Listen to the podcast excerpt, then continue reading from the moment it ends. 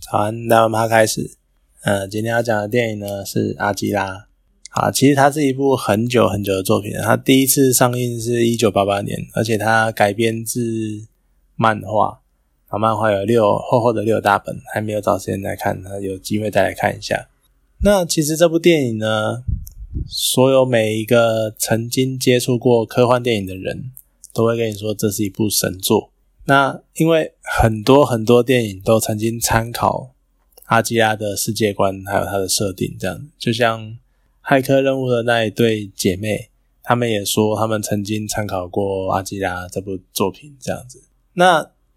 当你在看这部电，当你就是你是以一个后来看的人去看这部作品，你就会觉得说，第一个念头一定是他到底神在哪？因为他已经被捧到非常崇高的地位了。那你就会想要看到底神在哪？那可是很多情况，当你回头，其实很常会有这种状况，就是当你回头去看以前的那个经典作品的时候，都会有一种很尴尬的状况，就是呢，因为它就是经典，然后还有很多桥段非常的，譬如说别出心裁，或者是有很多议题，它可能是第一次探讨，然后它可能非常的深入，或者是它点出了很多以往没有想过的问题。但是就是因为他曾经做过了这件事情，他经典，而后续呢就会有非常非常多的作品去致敬。那当你要去致敬这部作品的时候，就会变成我们后来的人呐，因为一直看这些曾经致敬过这就后续的这些作品，那看多了，就反而会去会去看前面的那个类似起源的作品的时候，我们就会反而会觉得说，哦，就看过了。那它到底神在哪？可是我们往往都会不自觉的忽略了，它就是起源，它就是一切这类型电影的开端。可是因为我们忘了这件事情，所以我们回去看的时候，就会少那种第一次看到那种震撼跟那种感动的感觉。那最经典的例子，在网络圈最经典的例子，就是《魔戒超天堂》。《魔戒》明明就是一部已经不知道流传了多久的经典小说。经典名著，而它塑造出来的世界观，可是就因为他拍成电影广为人知的时间比《天堂》这个游戏晚，就变成好像很多设定是在对很多后来的人来说，好像感觉他们感觉中眼中看到的是，因为他们先了解了天堂的世界，然后才看到了魔界的电影，那在他们印象中就好像是哦，所以魔界的电影是超天堂的这样。其实根本就不是这个样子，只是我们错乱了那一个时间的顺序。那再回来讲《阿基拉》这部电影，其实你不要说它就一九八八年刚上映，我可能才没几岁，那根本就看不懂。就算是二十年前看，我可能也还是摸不透它的哲学性。那就像最近最近看啊，就大概只能大概的嗯碰到一点点他想探讨的议题。所以我可能也只能提几个我印象比较稍微深刻的地方，没有办法很深入的去探讨这部作品。那第一个问题就会是，其实我还蛮好奇日本的上校到底是有多大？就在很多很多作品里面，会搞事的啦，或者是会出兵的啦，或会就把事情弄得很大，都是上校。那连阿基拉里面带头造反的也是上校。那降级的军官到底是他们都就要么是是很少吗？或者是只有那几个吗？或者是根本没有就整天在里面？或者是他不是实战派之类的吗？对，那这就是一个我一直以来都蛮好奇的疑问。就好像上校就已经非常的很大，就已经掌控可以掌控很多很多权力的感觉。那另外一方面呢，就是铁熊这个角色，其实我觉得他设定也是蛮好、蛮有趣的。就当一个很骂他、很低人一等，就是就小弟级的那个人物，他获得非常强大的力量的时候，他会能够做什么？这个长期被欺压的角色，或者是一个族群，他们一夕之间突然拥有了非常强大的力量，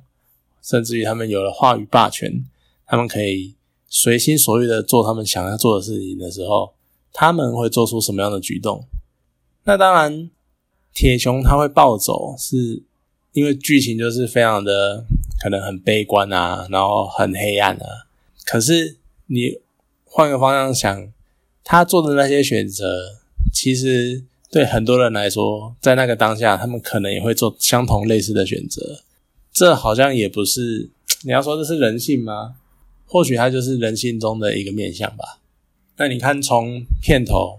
一个核爆，然后非常大的爆炸，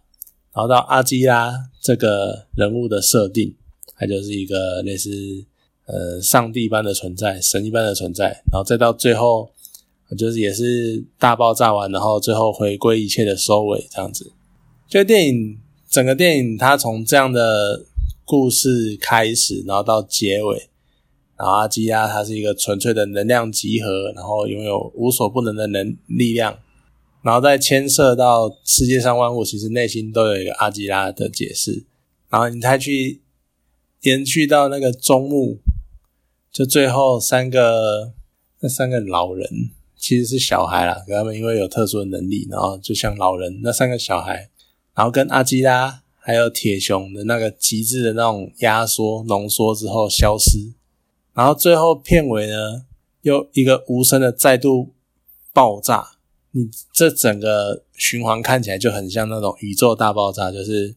我一开始的爆炸，然后导致时间空间不断的放那膨胀膨胀膨胀，然后最后再不断的收缩收缩收缩收缩收缩到最后又凝聚为一个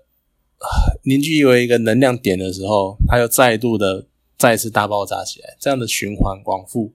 就把整个电影呢，好像弄在一个无限循环的那个框框里面，然后再看，这样可以一直从头的再接回来，然后无不限的不断的循环。那好像其实也在反映电影里面，你去除掉去除掉他人的那种互动，也不是说去除掉人的互动，是说去除掉那种很科幻的内容，比如说什么暴走的小孩啊，然后什么暴走的。能量之类的，去除掉这些可能性，留下来的那种人性之间的纠葛，那种人性的黑暗面，还有可能带有一些光明面，这些情节反复仿佛好像也是会不断的重复的上演。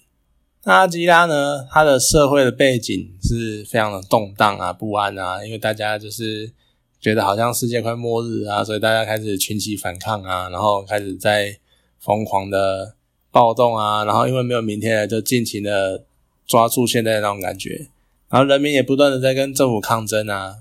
那抗争的起因我有点记不太清楚了，可是印象深刻的是，就随着抗争，然后开始人为了寻求那种心灵的慰藉，所以就会开始有类似邪教的团体，然后想要恭迎阿基拉为神，然后崇拜阿基拉的这个心态呢，又转嫁到铁熊的身上，然后希望他能够领导人民。然后他也讽刺，其实这整段就在讽刺我们人民总是在不断的在造神。我们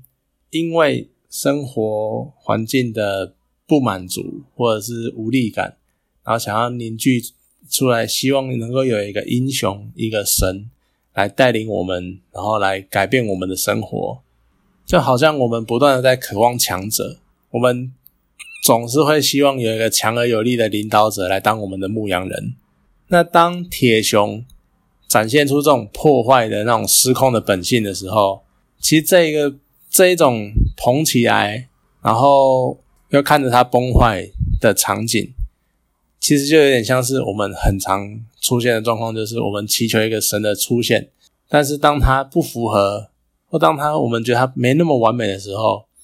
我们就眼睁睁的看着它跌下神坛，然后甚至于还补补一脚。把它踹下来，只因为它不合我们的意，就有一点那种，有点那种味道，那种感觉。